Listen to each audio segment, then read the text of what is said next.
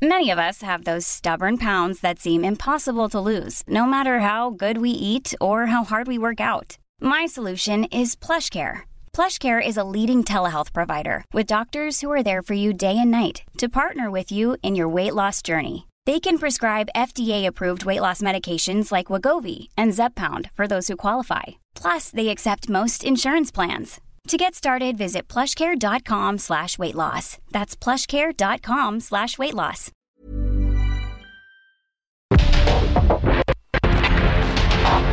Porque el mundo actual no se entendería sin la economía, las finanzas y los negocios. Acompaña a Mario Maldonado, el columnista de negocios más joven y objetivo del periodismo financiero en su programa. Bitácora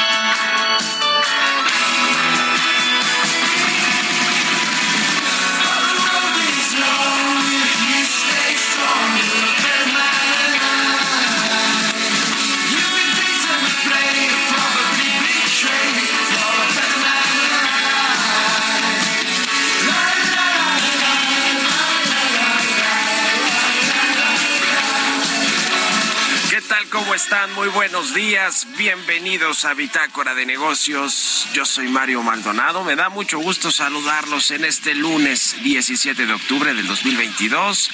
Estamos transmitiendo en vivo tempranito, como todos los días, aquí en la cabina del Heraldo Radio. Muchas gracias por acompañarnos en punto de las seis que arrancamos la barra informativa de El Heraldo Radio a quienes nos siguen por la 98.5 de FM en el Valle de México.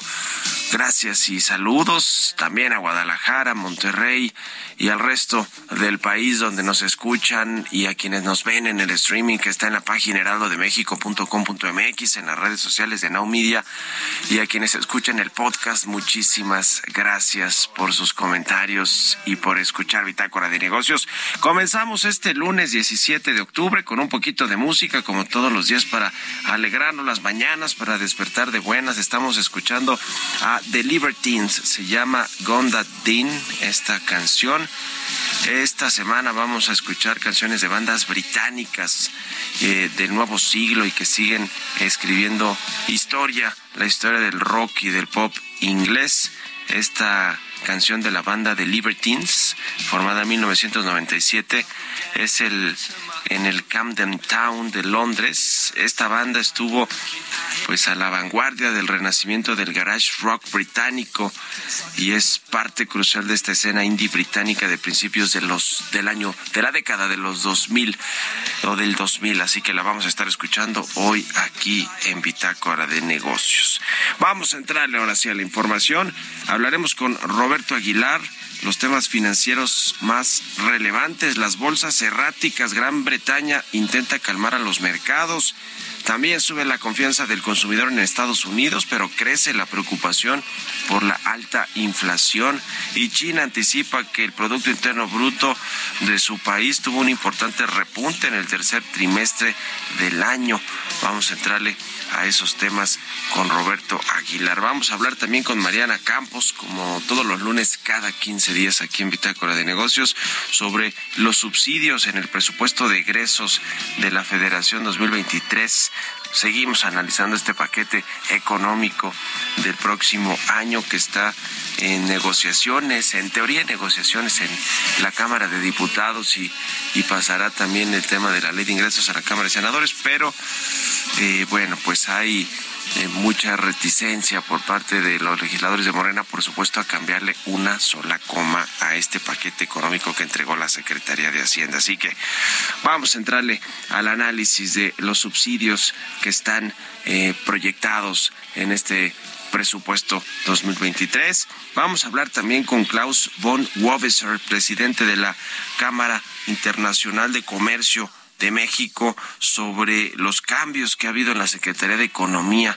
recientemente, ahora que Raquel Buenroso tomó las riendas de esta dependencia, que entre otras muchas cosas es la encargada de negociar con nuestras contrapartes comerciales de Estados Unidos y de Canadá las consultas del TEMEC por el sector energético mexicano, las que pidieron Estados Unidos y Canadá que se revise porque no están de acuerdo con muchas cosas. El presidente López Obrador dijo apenas que Estados Unidos ya se había desistido de llamar a estos paneles de controversia si no se llegan a algún acuerdo en esas consultas y bueno, respondió eh, la Cámara de, eh, la USTR de Estados Unidos diciendo, pues no, estamos en lo dicho, si no hay eh, cambios a la política energética, si no hay acuerdos en esta etapa de consultas, vamos a ir a los paneles de controversias. Así que, bueno, pues el presidente López Obrador tiene sus propios datos, incluido, incluidas las negociaciones con Estados Unidos y Canadá, pero parece ser que no, que no fue puntual esta cita o esta, este dicho del presidente López Obrador, como muchos otros, por supuesto. Pero vamos a analizar todo eso,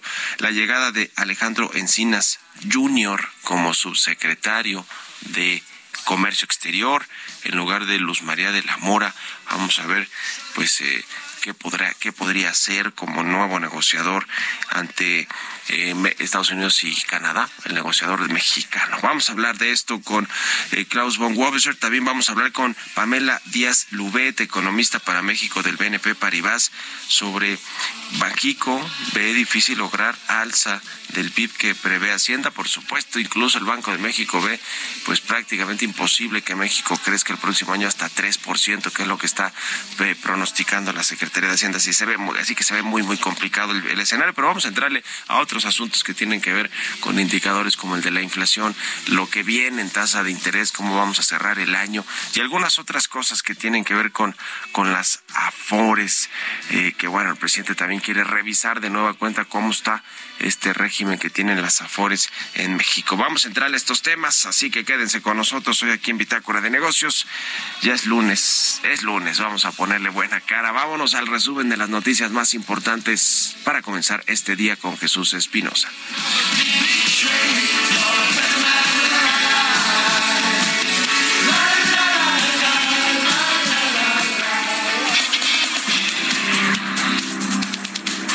Raquel Buenrostro, secretaria de Economía, designó como subsecretario de Comercio Exterior a Alejandro Encinas Nájera y a Luis Abel Romero López como subsecretario de Industria y Comercio. Luego de este anuncio, el Consejo Coordinador Empresarial señaló que Alejandro Encinas deberá evitar un panel con Estados Unidos y Luis Abel Romero implementar una política industrial. Mientras que José Abugaber, presidente de la Confederación de Cámaras Industriales, indicó que los nuevos subsecretarios deben continuar el diálogo que siempre se ha tenido entre esa dependencia y la industria confederada, sobre todo en torno a la política industrial, el tratado entre México, Estados Unidos y Canadá, la negociación del Tratado de Libre Comercio con Corea del Sur, la relocalización de empresas y el encadenamiento de las pequeñas y medianas empresas a las cadenas de valor. Al participar en la plenaria de ministros de finanzas del G20 en Washington, el secretario secretario de Hacienda, Rogelio Ramírez de la O, afirmó que en los países en desarrollo es necesaria una mayor participación del sector privado para impulsar el financiamiento que permita el desarrollo de infraestructura sostenible, inclusiva y de calidad. Un estudio realizado por la Organización de Acción Ciudadana frente a la Pobreza y en el marco del Día Internacional para Erradicarla advierte que la pobreza no ha bajado sustancialmente en 20 años y una de sus causas principales se produce desde el mundo del trabajo con el pago de muy bajos salarios. El Fondo Monetario Internacional alertó a América Latina sobre los efectos de un tercer choque económico tras haber lidiado con la pandemia y la invasión de Rusia a Ucrania. Ahora dijo, deberán enfrentar el endurecimiento de las condiciones financieras mundiales.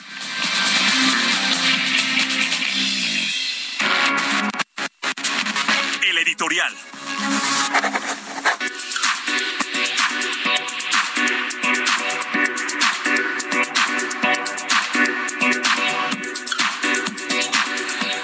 Con la novedad de que Estados Unidos no se ha desistido de esta instalación de un panel de solución de controversias bajo las reglas del TEMEC por estas inconformidades que tiene en torno a la política energética de México, en particular con respecto a la política eh, de electricidad, aunque también hay asuntos con Pemex, con el tema del gas y algunos otros asuntos, pero digamos que no es tanto ya el problema de Pemex porque desde que se cancelaron estas rondas de hidrocarburos, pues los contratos que ya estaban y son de largo plazo y son de mucho tiempo para, para poder extraer el petróleo, pues ahí están y ya se están explotando y las empresas privadas están en alianza en, en algunos casos con Pemex, en, en yacimientos como el de Isachi, en fin.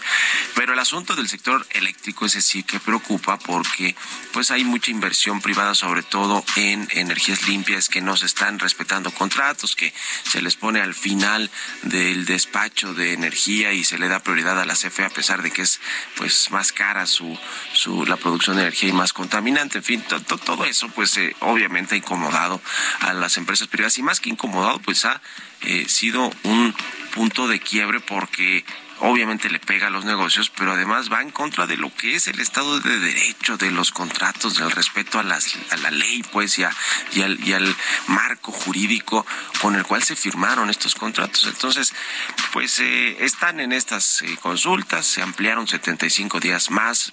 parecía que con Tatiana Cloutier, con el equipo, con los María de la Mora, la subsecretaria de Comercio Exterior de México, pues como que las cosas iban tomando forma, avanzando, aunque cuando salió Tatiana Cloutier y lo platicamos aquí, pues dijo que parte de la renuncia tenía que ver con que Rocío Nale, la secretaria de Energía, la durísima secretaria de Energía, eh, pues no había querido ceder prácticamente ni un ápice, nada de las, de las conversaciones o de las renegociaciones de lo que pasa con la política energética de México. Y bueno, pues imagínese si tiene de, contra, de eh, pues eh, aliado a Manuel Barlet, todavía más radical, que Rocío o quizá ahí se van, o ya quién sabe, pues estaba complicado. Y pues ahora que viene Alejandro Encinas Jr., el hijo de Alejandro Encinas, el subsecretario de Derechos Humanos de Gobernación, pues que, que, supuestamente sí tiene experiencia, que estuvo en la Secretaría del Trabajo y que estuvo al frente de algunos ajustes que se hicieron en, en la reforma laboral que tienen que ver también con el TEMEC y con las reglas del sector automotriz, etcétera, etcétera. Pues ojalá que eso que nadie ve resulte ser que sí lo tiene Alejandro Encinas y que puede ser un eficiente negociador, pero como nos, decían varios expertos la semana pasada, el problema es que cuando se siente a la mesa, nuestras contrapartes estadounidenses y canadienses van a decir, bueno, y con estos, ¿cómo vamos a empezar a negociar de cero? O ya con lo que habíamos avanzado con los pasados funcionarios, en fin, es un tema que, pues mire, seguramente nos va a llevar a los paneles de controversia que ya dice la representación comercial de Estados Unidos se mantiene firmes a pesar de lo que diga el presidente del observador, que quién sabe quién le dijo que no, capaz que Rocional, no, no, no se van a desistir, no se preocupe, presidente, en fin, en fin, ojalá que las cosas salgan bien para beneficio de los mexicanos, porque los que perdemos somos todos los mexicanos y nos ponen aranceles a las exportaciones, ¿eh? Ya para qué le cuento. ¿Ustedes qué opinan? Escríbanme en Twitter, arroba Mario Mal y en la cuenta arroba Heraldo de México. Economía y mercados. Roberto Aguilar ya está con nosotros como todos los días tempranito. Mi querido Robert, buen día, ¿cómo te va? Eh, ¿Cómo estás, Mario? Me da mucho gusto saludarte a ti y a todos nuestros amigos. Fíjate que muy erráticos los mercados financieros al inicio de esta semana.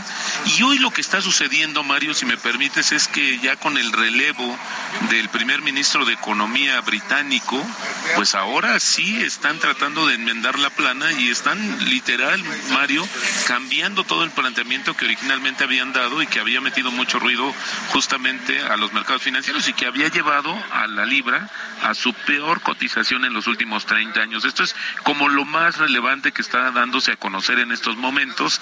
Y también, fíjate que acaba de dar a conocer una encuesta eh, justamente la agencia Reuters respecto a la expectativa de crecimiento para la economía mexicana. Interesante porque para este 2022 lo está eh, eh, fijando en 2%. Esto es un ligeramente arriba del 1.9 que habían dado a conocer en la encuesta anterior. Para 2023, fíjate que fue justamente de 1.9 lo bajó a 1.2%. Más de que justamente la economía mexicana difícilmente va a alcanzar los niveles que ha eh, pues que ofreció o que eh, el, eh, la Secretaría de Hacienda y como lo, lo hemos comentado pues en base o más bien la base de toda esta planeación del presupuesto para el próximo año. Así es que complicado lo que está viéndose en este sentido. También te comento que la confianza de los consumidores de Estados Unidos siguió mejorando de forma constante en octubre. Este dato se dio a conocer el viernes, pero sigue siendo mella todavía porque las expectativas de inflación de los hogares se deterioraron un poco. De hecho, la lectura de la encuesta sobre la expectativa de inflación a un año subió de 4.7 a 5.1% y la inflación a cinco años pasó ligeramente de 2.7% a 2.9%.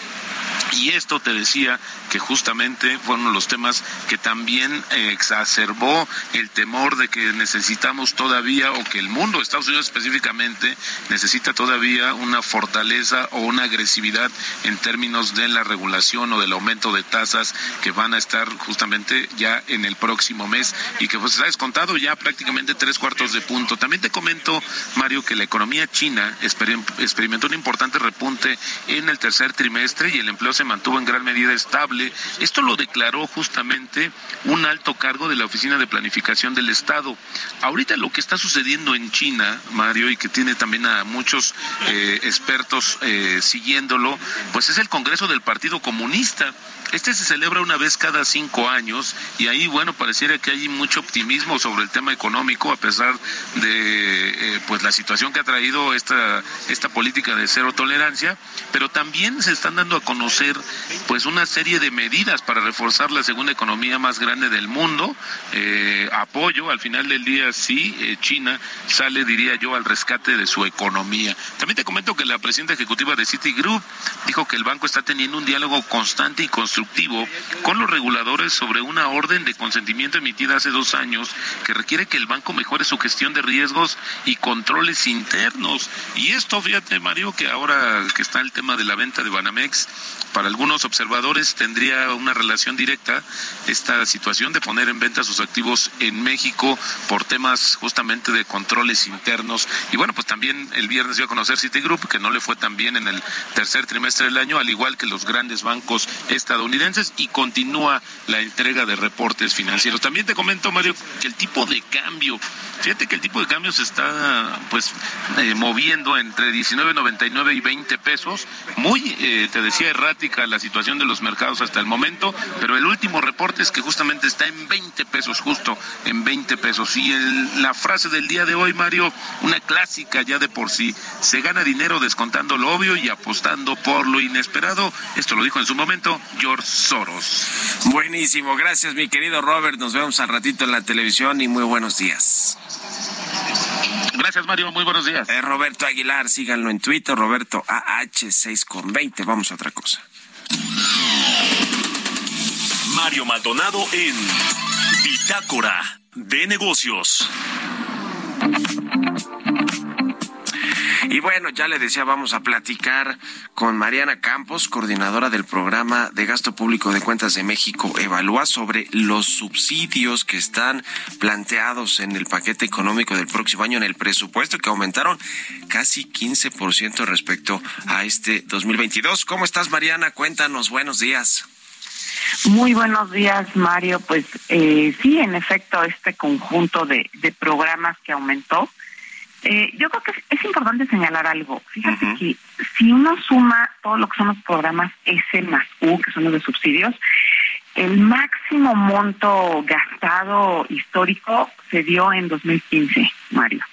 O sea, realmente todavía no se logra, a pesar de los incrementos, no se logra aumentar como en ese año. Lo que sí es muy importante decir es que al interior de estos programas, el que ha ido acaparando muchísimo de estos recursos es el programa de las pensiones para adultos mayores. Y quizás eso es lo que nos da la sensación de aumento, porque este programa nada más eh, en relación a 2018, o sea, si, si consideramos la propuesta de 2023 en relación a 2018, el aumento es de 600%, Mario. Entonces, eh, ¿qué es lo que ha pasado? Pues bueno, se han recortado otros programas o incluso se han eliminado, ¿no? Muchos programas anteriores. Eh, uno de los programas que, por ejemplo, ha perdido presupuesto eh, casi de la mitad es el programa de estancias infantiles, ¿no?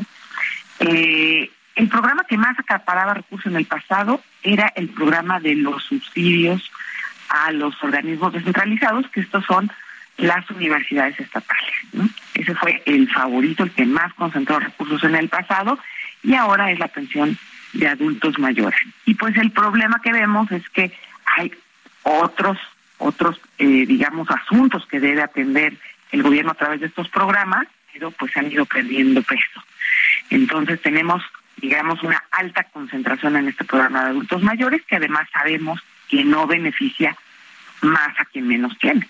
Eh, es, un, es un programa que tiene cierta regresividad. Y, lo otro que vemos también es que estos programas, Mario, no están declarando ahorita en el presupuesto eh, en dónde van a ser entregados. Es decir, tenemos una opacidad sobre la clasificación geográfica, que además pues no solamente es conveniente por por cuestiones de estrategia y de, llevar a cabo una muy buena ejecución del gasto, es importante saber dónde se van a entregar, pero además también para evitar el electoral, especialmente en un año preelectoral. Que bueno, de pronto sirven para para eso también, ¿no? Son son como se les dice clientelares muchos de estos programas sociales que sin duda algunas son importantes y, y se requieren y todos los gobiernos los han tenido y funcionan en otros países y demás, pero pero bueno, algunos eh, sí se podrían prestar también a todos estos asuntos político electorales, ¿no?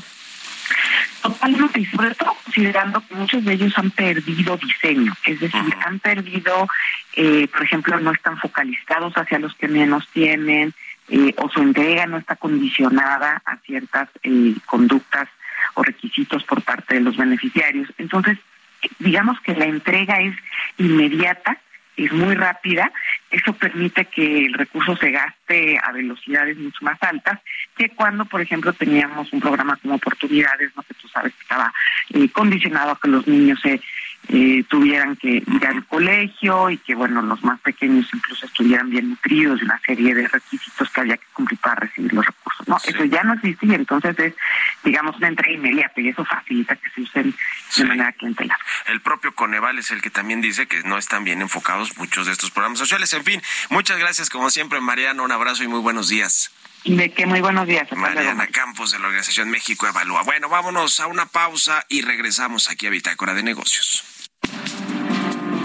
En un momento continuamos con la información más relevante del mundo financiero en Bitácora de Negocios con Mario Maldonado. Regresamos.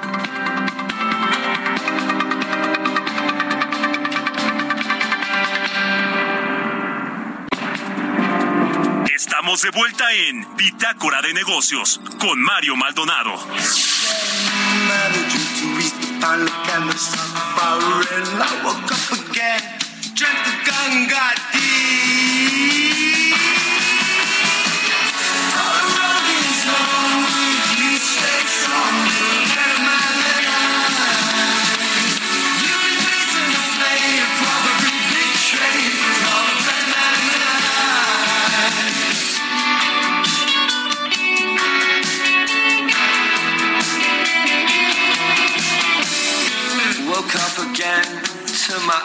Twin. The mirror's fucking ugly, and I'm sick and tired of looking at him.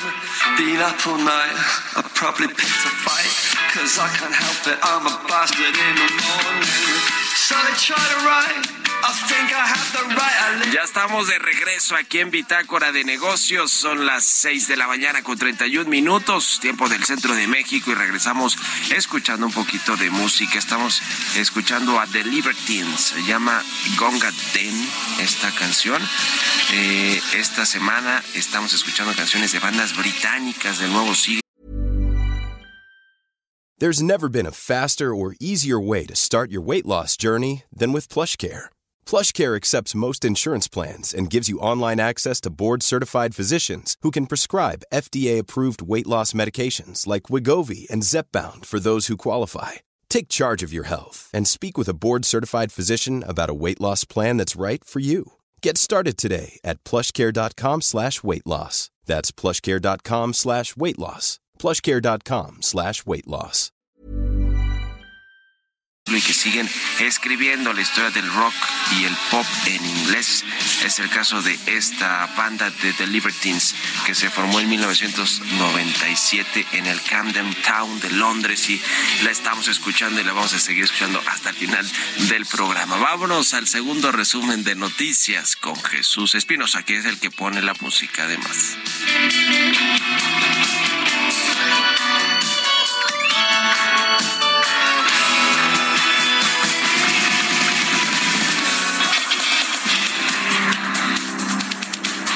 Acuerdo con cifras de la Comisión Nacional del Sistema de Ahorro para el Retiro, la CONSAR, los retiros por desempleo a los que tienen derecho los trabajadores con cuenta de Afore acumularon entre enero y septiembre de este 2022 17.027 millones de pesos, un incremento de 4.7% en términos nominales respecto del mismo periodo del año previo. La Asociación Sindical de Pilotos Aviadores de México, por medio de un comunicado de prensa, dio a conocer que los 92 pilotos que conforman la planta de Aeromar tomaron junto con la Asamblea General la decisión de no estallar la huelga en la aerolínea. La administración de Aeromar ofreció un acuerdo en el que se compromete a liquidar el fondo de ahorro en parcialidades hasta 2023 y cubrir el total de los valores de despensa antes de que termine este año. La Secretaría de Hacienda elevó al 100% el estímulo fiscal de impuesto especial de producción y servicios a gasolinas Magna y Premium y además volvió a otorgarles estímulos complementarios.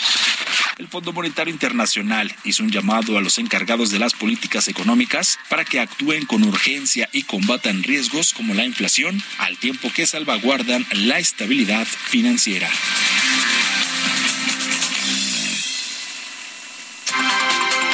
Entrevista.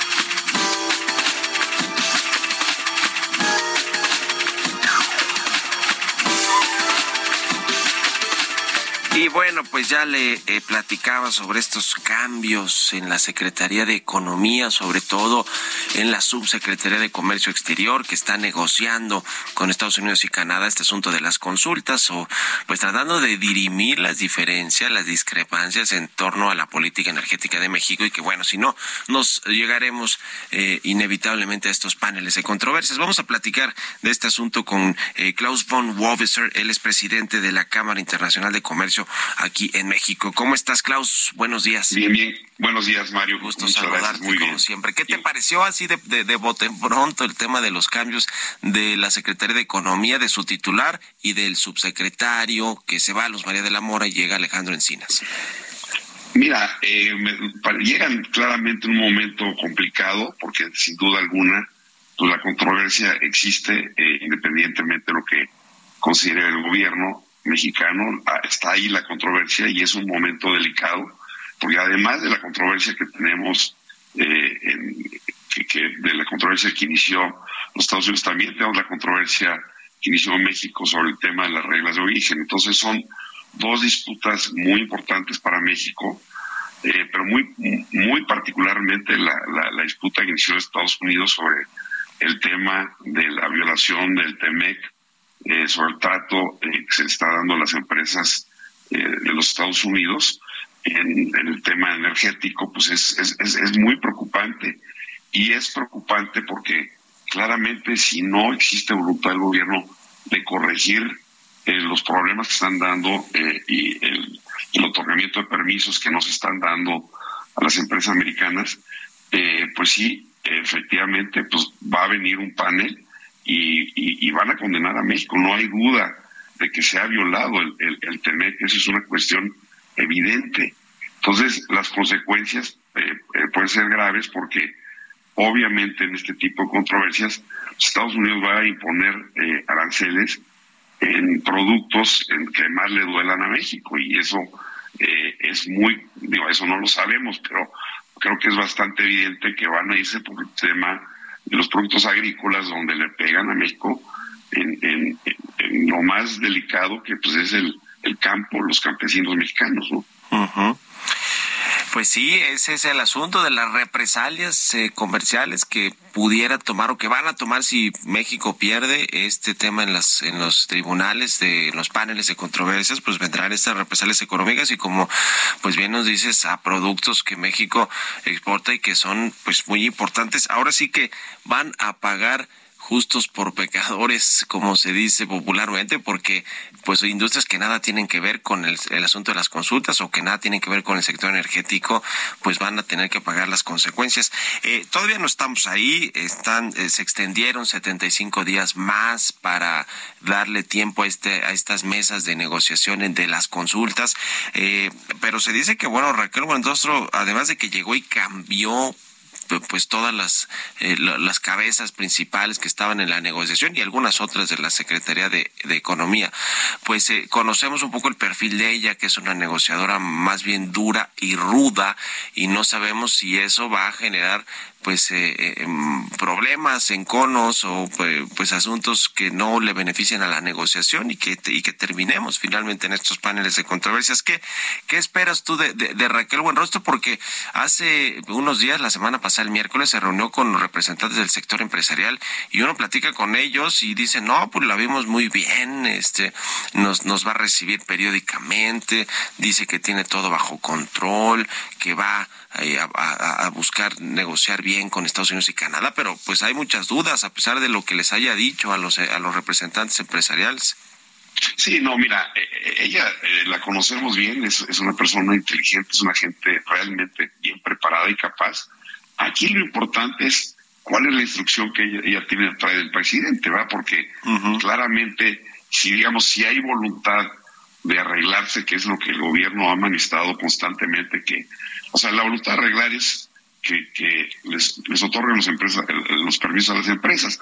En la medida en que los inversionistas americanos que están operando en este sector en México estén satisfechos y obtengan los permisos, pues eso es la clave, porque son los empresarios que van a presionar a su gobierno para que, para que lleven, o sea, de no cumplirse, de no darse esos permisos, pues van a eh, claramente a, a presionar al gobierno americano para que el USTR vaya y, vaya a un panel. Entonces, todo depende. Mira, hay indicadores de que sí, en ciertos sectores, sí se han otorgado permisos. Por ejemplo, en el tema de los permisos de importación en hidrocarburos, que es otra de las controversias, ¿no? Sí. Bueno, parte de la misma, en otro sector, pero digamos, el tema energético, pues hay cuatro empresas americanas que tienen todavía permisos de, importación, no así eh, las, europeas y, las asiáticas que, que también eh, a las que les han revocado los permisos. Entonces, hay ciertos, eh, sabemos de, de, las empresas socias de ICC, de que hay ciertas empresas que sí tienen estos permisos, no así las empresas europeas. Entonces, eh, no sabemos muy bien qué es lo que realmente va a pasar. En la medida en que se den los permisos, se va a resolver el problema. Va a surgir luego el problema con los, con los europeos, porque también hay tratados de protección a la inversión y de, libre comercio con, con otras, otras partes del mundo, este, y también con, con Asia. Entonces, eh, aquí eh, también un trato diferenciado entre los inversionistas americanos versus los europeos o los asiáticos, también va a generar problemas. Entonces, digamos, aquí el tema es qué instrucciones eh, eh, tiene Raquel Buenrostro. Esperemos que tenga eh, instrucciones para resolver el tema. Pero resolver el tema es otorgar los permisos, mismos que no dependen de la Secretaría de Economía. Esos dependen de, de la CRE y, y de otros organismos autónomos del sector energético. Entonces, eh, me parece que eh, el, resolver la controversia no es complicado, simplemente es cumplir con, con las obligaciones que hay. Eso es todo. Aunque, pues, a decir del, de Tatiana Cloutier, eh, la secretaria de Energía, Rocío no ha querido ceder prácticamente nada y eso ha complicado esta negociación y, es parte también de la renuncia de, Tatiana Cloutier a la Secretaría de Economía. Eh, veremos si finalmente se entiende mejor con Raquel Buenrostro. ¿Qué opinas también de lo que comentó el presidente del observador en torno a que Estados Unidos pues ya no tenía la intención de ir a estos paneles de controversias? Eh, después pues viene la USTR a decir, no, no, no, sí, a ver si no avanzamos en las consultas, por supuesto que ese es el camino hacia los paneles de controversias. Eh, ¿Qué te parece cómo maneja el presidente López Obrador la, la comunicación? Mira, no lo sé si le informaron mal eh, o si le informaron bien y, está distorsionando la información, que no sirve de nada, ¿no? Porque realmente el decir que, ya se arregló y que se desistieron del panel, pues eso claramente no es cierto y tan no es cierto que eh, eh, Catherine este, eh, May, la, la, la, la, este, la representante comercial de Estados Unidos. Eh, exactamente, si, si ella claramente eh, desmintió, porque pues, ellos por supuesto que van a ir. O sea, no queda duda que van a hacer, van a defender los derechos de las empresas norteamericanas. Entonces, dale, a mí me da la impresión que más bien le informó, alguien le informó mal, ¿no? Al gobierno presidente porque pues, creo que tan no sirvió su declaración que creo que vino a desmentir inmediatamente, ¿no? Sí, sí. Pues bueno, vaya, vaya asunto.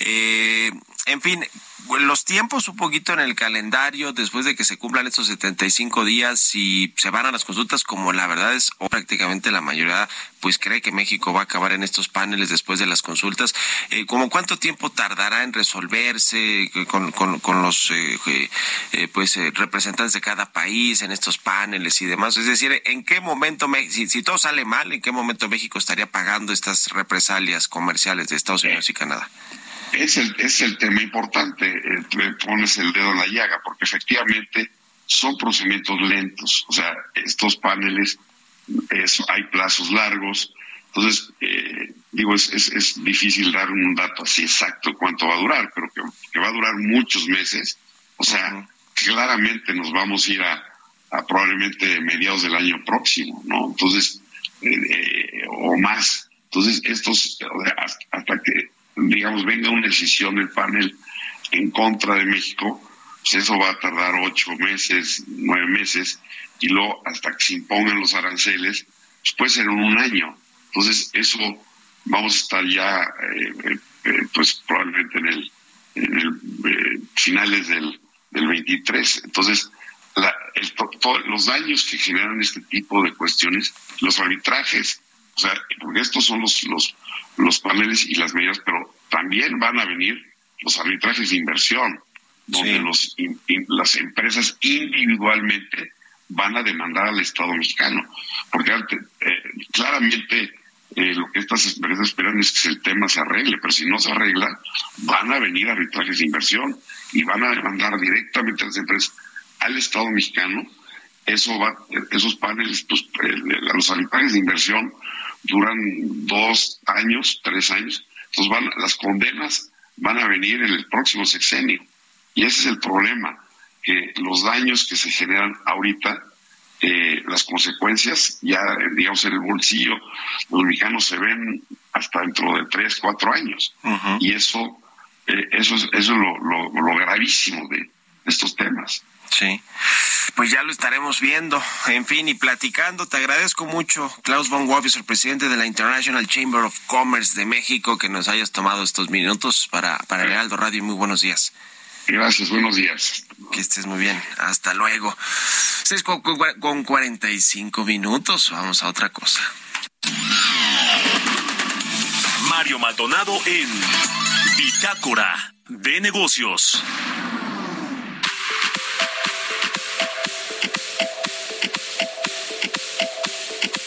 Y bueno, pues eh, fíjense que en eh, Baja California, ahora que hablamos de todo este asunto del comercio exterior y de la inversión que se requiere para reactivar muchas industrias, eh, la manufacturera sin duda alguna la más relevante para México en materia de exportación. Bueno, fíjense que en Rosarito, la alcaldesa Araceli Brown Figueroa pues eh, se dice que no pone orden en eh, todo lo que están haciendo sus funcionarios de las dependencias de la Dirección de Control Urbano, que es la encargada de revisar todo lo relacionado con los usos de suelo, las licencias de, de construcción, también la Dirección de Recaudación de Rentas, que ve el cobro de permisos, ingresos eh, y derechos, la Dirección de Bomberos, que verifica que las empresas tengan sus, sus extinguidores y tengan todos estos certificados y medidas de seguridad. Y bueno, pues así la de verificación y algunas otras, todos estos funcionarios de esta alcaldía o presidencia municipal, pues están haciéndole la vida imposible a las empresas, visitando todo tipo de empresas, les piden que tengan todo en regla, aunque sea que un tornillo está eh, mal puesto, pues eh, por eso eh, van, van a molestarlos. Y bueno, pues esto se suma a la inseguridad, al cobro de piso que, que sufren todas estas, estas empresas. Por eso hay un fuerte reclamo ya del sector empresarial, de comerciantes de todo este municipio, porque pues se siguen este, esta especie de acoso por parte de funcionarios, pues prácticamente no hay forma de, de seguir operando y, y se están complicando pues cada vez más, más las cosas eh, en este, en esta eh, presidencia municipal, ya le decía, de Araceli Brown Figueredo, que es la alcaldesa de Rosarito, allá en Baja California. La están sufriendo los empresarios, como en muchas otras partes del país, pero bueno, aquí en particularmente nos han hecho llegar varios comentarios y denuncias empresarios de todo tipo, pequeños, medianos y grandes de allá, de esta zona. Ojalá que haya pronto un eh, pues eh, llamado por lo menos allá al gobierno a, a buscar eh, impulsar la inversión privada en lugar de asustarla con todas estas eh, pues eh, revisiones que rayan en, muchos sentidos en el acoso. Así que vamos a estar muy pendientes aquí, aquí en el, programa Bitácora de Negocios de cómo avance todo este asunto. Seis con cuarenta y ocho minutos en puntito, vamos a otra cosa. Bitácora de Negocios con Mario Maldonado vamos a platicar ahora con Pamela Díaz Lubet. Ella es economista para México en BNP Paribas y me da mucho gusto saludarte. Pamela, ¿cómo estás? Buenos días. Hola Mario, muy buen día. Bien, gracias. Muy bien, muchas gracias por estos minutos, como siempre, para el Heraldo Radio. Eh, ¿Cómo estás viendo todo el asunto global? Déjame ponerlo así primero con lo que sucede pues lo que ha hecho el Banco, el Fondo Monetario Internacional, que ha recortado las expectativas del crecimiento mundial, las economías desarrolladas en Europa, la, eh, Estados Unidos están desacelerándose con riesgos de recesión, eh, los, los bancos centrales aumentando tasas de interés, digamos, con, aumentando incluso las expectativas de, de, la, del alza de tasas, eh, la inflación que no cede. ¿Cómo, cómo estás viendo el panorama? Sí, básicamente me parece que estamos viendo un cambio en el balance de riesgos global, sobre todo de las principales economías eh, pues desarrolladas, como bien mencionaste. Y lo que está sucediendo aquí es que pues las economías desarrolladas se están dando cuenta de que la inflación es un fenómeno pues eh, mucho más arraigado y persistente de lo que tenían pensado, ¿no? Y en este sentido, parte de lo que está generando esta eh, desaceleración en las expectativas de crecimiento, más allá de temas eh, muy concretos geopolíticos como lo que está sucediendo en Europa y la crisis de gas natural, em, es justamente esa expectativa de que los bancos centrales tengan que tener una función de respuesta mucho más asimétrica. Es decir, van a tener que tener una respuesta mucho más contundente al escenario de alta inflación. Y esto es importante aclararlo porque la desaceleración debemos entenderla entonces como parte de este proceso inherente para que los bancos centrales consigan, en efecto, poder controlar o poder contener las expectativas inflacionarias.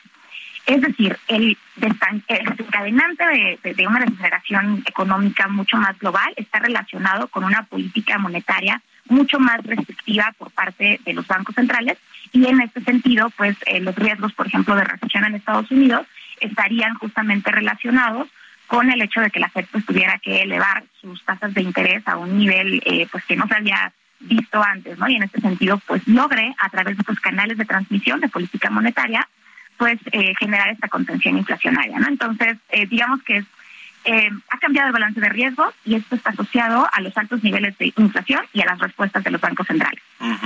En México, ¿cómo estás viendo el, el, asunto eh, con, con lo que viene en términos de política monetaria también para el Banco Central, con los esfuerzos que se han hecho por parte de los empresarios y el gobierno para tratar de contener la inflación, que por lo menos lo que vemos no ha funcionado?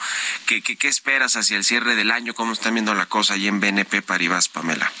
Tenemos una expectativa de 1.8% para este año de crecimiento en el PIB y de 1.3% para el siguiente. Me parece que el balance de riesgos para crecimiento, sobre todo para 2023, está sesgado a la baja, porque si bien México es de los pocos países que en este momento, desde nuestro punto de vista, tiene eh, pues riesgos también a la alta por estas expectativas de flujos asociados a nearshoring, lo cierto es que la estrecha relación que guardamos con la economía de Estados Unidos hace que forzosamente, eh, pues bueno, por un lado, Banxico también tenga que hasta cierto punto ligar su política monetaria a lo que pasa en Estados Unidos y que por otro lado, pues la economía o una potencial recesión en Estados Unidos genere un impacto eh, pues también negativo en México, ¿no? En términos generales, hay tres diferentes eh, canales de transmisión de esta potencial recesión en Estados Unidos y la forma en la que nos puede impactar a México. Por un lado tenemos un canal comercial que sin duda es uno de los más relevantes porque está asociado con esta eh, sincronización que tenemos en ciclos industriales, los flujos de comercio, los flujos de inversión, que pues en ese sentido deberíamos estar esperando una desaceleración de estos flujos al darse eh, esta recesión en Estados Unidos. Por un lado tenemos los envíos de remesas, que también, eh, pues, como sabemos, es uno de los elementos más importantes para explicar el consumo inmediato en México. Y por último, tenemos un canal financiero asociado a tipo de cambio. Debemos de estar preparados el siguiente año para una potencial desaceleración en Estados Unidos y, por consiguiente, un debilitamiento en estos tres canales eh, de transmisión, ¿no? Y en este sentido, pues para poder limitar un poquito el impacto que pudieran tener cada uno de estos canales de transmisión, pues Banco de México probablemente pues va a continuar ligando su política monetaria a la Reserva Federal no solamente por el efecto que hay sobre inflación en México, sino también por el riesgo de que a pesar de la estabilidad en el tipo de cambio, pues tengamos eh, eh, con esta reducción en la liquidez global también un efecto de volatilidad sobre nuestro mercado financiero local, ¿no? Entonces, eh, estamos la expectativa aquí es que pues Banxico tenga que seguir con su con su ciclo de alza por estos motivos. En un minutito, Pamela, el tema de la recesión se ve probable en los próximos meses. La recesión mundial o en Estados Unidos, bueno, no mundial, pero por ejemplo Estados Unidos, no en algunos países de Europa, y si es en Estados Unidos, obviamente le pegará a México. Sí, no, totalmente. En, en, BNP tenemos una expectativa de recesión en Europa. En Estados Unidos la probabilidad es bastante alta y pues bueno, va a estar muy relacionado con el nivel de tasa al que tenga que llegar la Reserva Federal para poder eh, pues poder contener la inflación, ¿no? Entonces cada vez nos movemos más hacia un riesgo sesgado que existe una, recesión en Estados Unidos. Que ahora podría ser una recesión no tan profunda, porque al final del día es una recesión eh, relacionada o inherente a este proceso de transmisión monetaria. Bueno, pues ya lo estaremos viendo y platicando. Te agradezco mucho, como siempre, estos minutos para Bitácora de Negocios. Pamela Díaz Lubete, economista para México en BNP Paribas. Gracias y buen día. Muchas gracias a ti, muy buen día. Buen inicio de semana y con esto nos despedimos. Muchas gracias a todos ustedes por habernos acompañado este lunes aquí en Bitácora de Negocios. Se quedan en estas frecuencias de El Heraldo Radio con Sergio Sarmiento y Lupita Juárez. Nosotros nos vamos a la televisión, al canal 8 de la televisión abierta, las noticias de la mañana y nos escuchamos aquí mañana tempranito a las 6. Muy buenos días. on the canvas of fire I woke up again, drank the gun, got deep.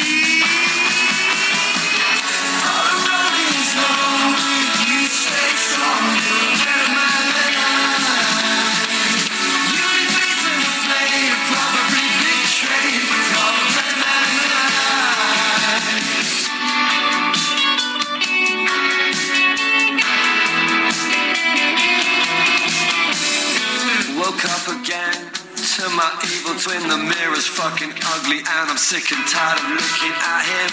Been up all night, I probably picked up. Esto fue Bitácora de Negocios con Mario Maldonado.